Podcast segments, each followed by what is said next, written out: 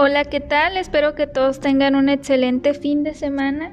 Eh, como pudieron ver en mi estado, pues voy a grabar el segundo capítulo. Este va a ser más de una anécdota que viví. Ya hace unos años, fue en la universidad de hecho. Y pues esto empieza así. No voy a decir marcas ni nada de eso. Estaba yo a...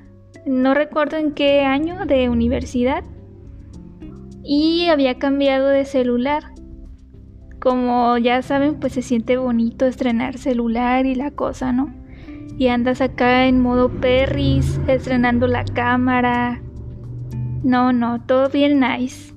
Y pues ahí andaba yo, haciendo una sandicesión a una compañera, tomándole fotos bien perrita ella. Y este, en eso ya íbamos a empezar la clase y ya dije, voy al baño, le dije. Me dijo, ¿te cuido tu celular? Y yo le dije que no. Entonces ya, pues ahí voy, ¿no? Ya en el baño, creo que más de uno ha visto que tiene cada baño pues su portarrollo. De esos que son como redonditos y ahí meten el papel de baño adentro, ¿no? Entonces, a Sandibel se le ocurre poner su celular en la parte de arriba y ahí estoy, ¿no? Acá sacando todo, los desechos tóxicos. y en eso me llega un mensaje y el celular pues lo tenía en vibrador, no lo tenía ni en sonido. Y tras que se cae el celular y se escuchó así muy feo, un, un golpe muy fuerte. Y cayó de pura pantalla. Y fue así de... Me daba hasta miedo voltear el celular para ver la pantalla. Porque sí estuvo muy feo el golpe, ¿no? Y así pasó, ya este con el miedo y todo, ahí voy, lo levanto y no le pasó nada. Pues no sé qué tenía yo en la cabeza que se me ocurre ponerlo otra vez en la tapa del baño, en el portarrollo. Y ahí lo puse otra vez, ¿no? Y ni siquiera este le bajé el, el sonido al vibrador o algo por si me llegaba un mensaje que no se volviera a caer. No, pues ya bien nice, puse otra vez el celular ahí. Y otra vez que llegó un mensaje y tras se escuchó así bien fuerte y como a la primera no le pasó nada, dije, nah, pues no, no pasó nada, ¿verdad? De traer mica. ¿Cuál fue mi sorpresa? Que esta vez yo bien confiada agarré el celular, lo volteé y la pantalla estaba estrellada, así de una manera muy fea. Hasta eso que no fue de toda la pantalla, fue de la parte de arriba en donde está la cámara frontal. De allí estaba estrellado. Y dije, yo ha de ser la mica, ¿no? Ya cuando este, llegué al salón, mm, un compañero me vio y dijo, ¿qué tienes, Santi? Te miras bien pálida. Y yo pues bien asustada, era la primera vez que se quebraba un celular en mi vida. Yo no soy de perder cosas ni de que se me quebre algo, ¿no?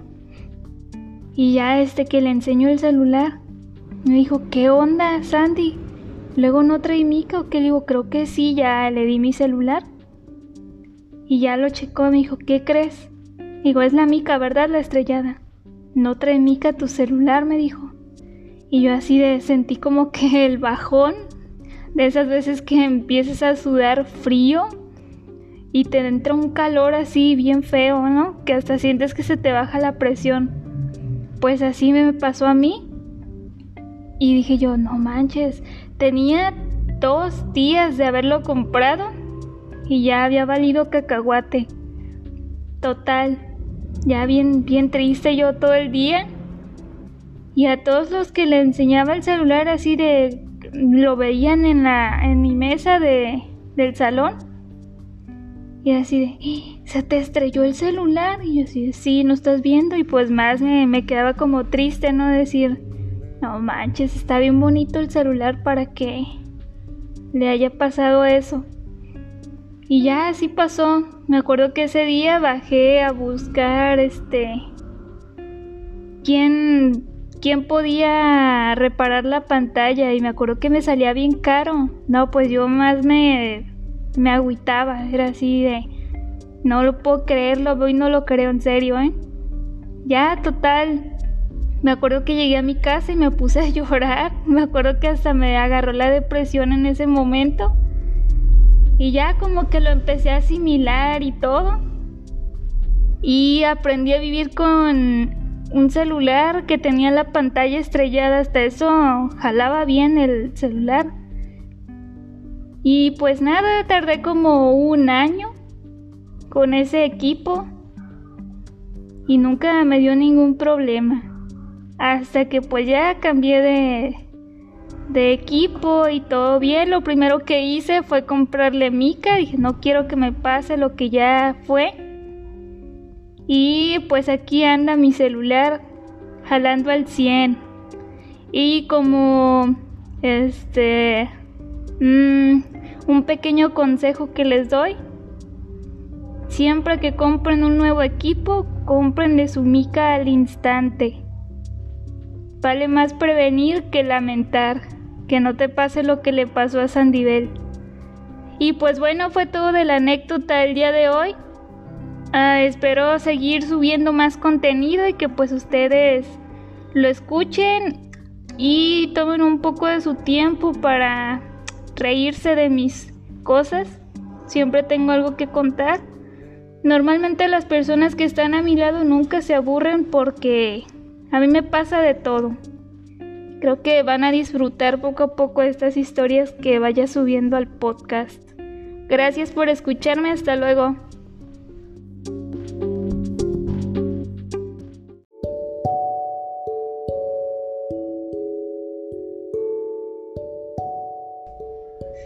Hola, estamos de vuelta. Buenos días, tardes o noches, dependiendo de la hora en que me estén escuchando.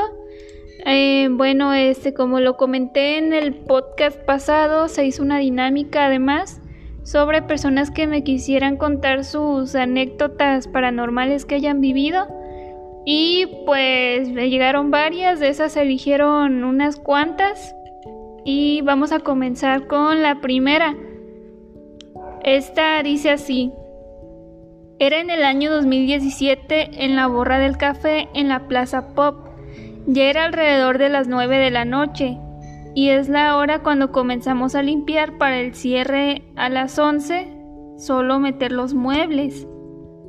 un compañero estaba trapeando la zona de las mesas y ya llegando a la barra se queda parado mirando en dirección de los baños. Yo estaba haciendo inventario cuando salgo a la barra lo veo parado viendo a los baños. Ah, como la luz del baño, cómo se prendía con... Ah, ya, sorry, es que lo estoy leyendo tal cual como me los mandan. Dice, como la luz del baño se prendía con sensor de movimiento y nos tocaba ver diario que se prendía, solo nos parecía normal y decíamos que era una niña por unos rumores. Ah, dice, le pregunto en forma sarcástica que si vio a la niña y él me dice que no, que le pareció ver pasar a alguien rápido y mi otro compañero que estaba limpiando la barra dice que no vio a nadie, que entró y queda en duda de qué fue lo que vio porque le faltaba limpiar baños. Yo le dije, ya déjalo, terminé de limpiar para ya tener listo todo. Comenzó a limpiar los baños, yo acabé el inventario y fui a ver cómo iba. Cuando entro al baño lo escucho rezando porque tenía miedo. Yo me quedé en duda de qué fue lo que vio. Cuando acaba de limpiar los baños me dice que ah, iba a ir a revisar que todo estuviera en orden y sí, sí estaba todo en orden. Ya faltaban 20 minutos para salir. Los tres estábamos en la barra y de repente escuchamos cómo la música se distorsiona y escuchamos un ruido en la zona de los baños como si hubiesen aventado algo. Nos entró un miedo a los tres y teníamos que ir a ver qué onda con el baño. Nos acercamos y en el baño de hombres estaba el bote de la basura tirado en la puerta y la tapa sobre el lavamanos que estaba afuera y todo el baño mojado de agua en el suelo. Nos quedamos fríos y les dije, ¿saben qué? Vámonos. Metieron los muebles rápido, el corte lo hicieron súper rápido y terminaron de limpiar lo que faltó la, que faltó la barra de limpiar y se quedaron juntos los tres. Puse la alarma y nos salimos los tres. Y cuando me agacho para poner la llave y dejar cerrado, uno de mis compañeros me dice con una voz asustada como si vio algo. No mires hacia adentro, mira a otro lado, pero no hacia adentro. No sé si él vio algo, pero por cualquier cosa no quise voltear. Bien, pues esta es una historia que nos cuenta nuestro amigo Gustavo Sevilla. Él trabajó en la borra del café, actualmente es Sonata, me parece, está en Plaza Pop. Bien, vamos con la segunda historia. Eh, dice así. La última de mi viejo. Mi padre es pensionado y como todos sus compañeros, solía acudir a recoger su cheque a una oficina en el centro de la ciudad para posteriormente acudir al banco correspondiente a canjearlo. En una ocasión, después de haber escogido ah, su cheque, se dirigió al banco y en camino se encontró a un ex compañero al cual saludó y conversó brevemente con él. Ya en la fila del banco, se encontró a otro de sus amigos y le comentó que se había topado al primer compañero Aquí para distinguirlos vamos a ponerle el amigo 1 y el amigo 2. Total que le comentó, ah, total que le comentó el amigo 2 que había saludado al amigo 1, que fue el que se encontró en el camión, el amigo 1, y el 2 era el que se encontró en el banco, en la fila. El amigo 2 se sorprendió y le preguntó, ¿estás seguro? Mi padre le dice, sí, claro, hasta platicamos un poco. Entonces el amigo 2 le dice, no es posible, él murió hace como una semana. Entonces dice mi padre que un escalofrío le recorrió el cuerpo, se sintió frío, pero creía que se trataba de una broma. Pero el amigo 2 nunca le desmintió, al contrario, le dijo, márcale, estuvimos en su funeral. Pues mi padre dice que no supo cómo regresó a casa, pero cuando llegó una de mis hermanas lo notó extraño por lo que le preguntó qué le pasaba. Él empezó a contar lo ocurrido y se le quiebra la voz y empieza a llorar. Dice, en la casa somos bien carrilla e incrédulos, la mayoría, pero cuando le hemos pedido que nos cuente su anécdota, suele ponerse más que serio y si alguien quiere hacer burla, pues en seco lo calla. Mucho se habla sobre que muertos andan entre vivos, que por alguna razón no se han ido. ¿Ustedes qué opinan? Háganmelo saber con algún comentario qué opinan al respecto. Bien, esta historia es de un amigo, José Luis Cabrera, te mando un saludo. Vamos con la tercera historia, es un poco breve, pero interesante al igual que las demás.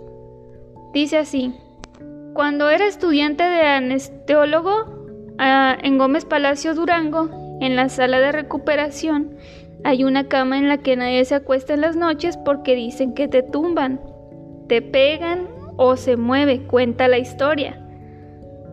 Como se oye en todos los hospitales, que una enfermera se acostaba en ese lugar siempre para descansar en el turno de la noche.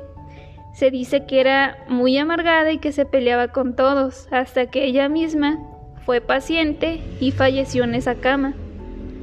En ese mismo lugar, mejor dicho, a mi otro compañero anestesiólogo nos tocó que en la noche, ah, que en la noche, mm, mm, disculpen, mm, dice que no había lugares para dormir, así que tomaban esa cama, obviamente jamás pensaron que fuera cierto.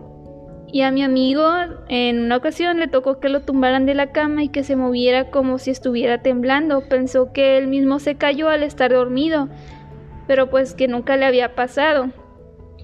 También comenta que a él le tocó que lo golpearan en las costillas y en la pierna. Y desde esas veces jamás volvieron a dormir en ese lugar. Mejor dormíamos en el suelo si no alcanzaban lugar. Bien, es interesante, ¿no? Qué miedo, sobre todo las personas que trabajan en los hospitales. Creo que es más común que les toque ver o escuchar este tipo de sucesos.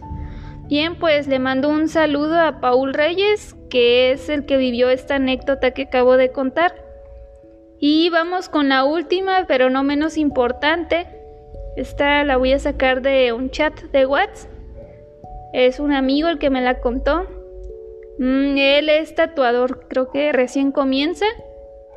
Él trabajaba con un amigo en un estudio, ¿no? Total.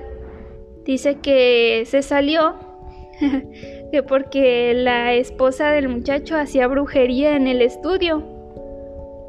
Dice que él tiene la, la creencia como que o le da un... lo sospecha que la doña lo tiene amarrado. Ya yo le pregunté por qué. Y se este, dice que pues hacían cosas raras en el estudio, que a veces llegaba de malas la señora, que una vez prendió una vela y que la vela tronó. Y también me contó que su amigo le contó que una vez este se pelearon la señora de la que le estoy hablando con el amigo de mi amigo. Son tatuadores, ¿no? Total que llegó la doña al estudio con collarín y que ya le preguntó a mi amigo que qué onda. Y ya que le dice que la señora se puso loca, que a las 3 de la mañana, que se quiso salir y sabe qué tanto. Y se imaginan qué miedo. 3 de la mañana que tu pareja se despierte como loca y... No, qué susto. Bien, pues fue la última historia. No fue tanto como una historia, fue más como que le tocó ver que hacían brujería y pues se salió del estudio porque le dio miedo. ¿Ustedes qué opinan? ¿Creen en la brujería? Déjenme en los comentarios. Bueno, y pues fue todo por el capítulo de hoy. Espero y les haya gustado. Les mando un saludo a todos los que me escuchan. Y em, me gustaría hacer otra dinámica. Eh, déjenme en comentarios o mándenme por mensaje qué tema les interesaría para el siguiente capítulo. Gracias a todos. Que tengan una excelente semana.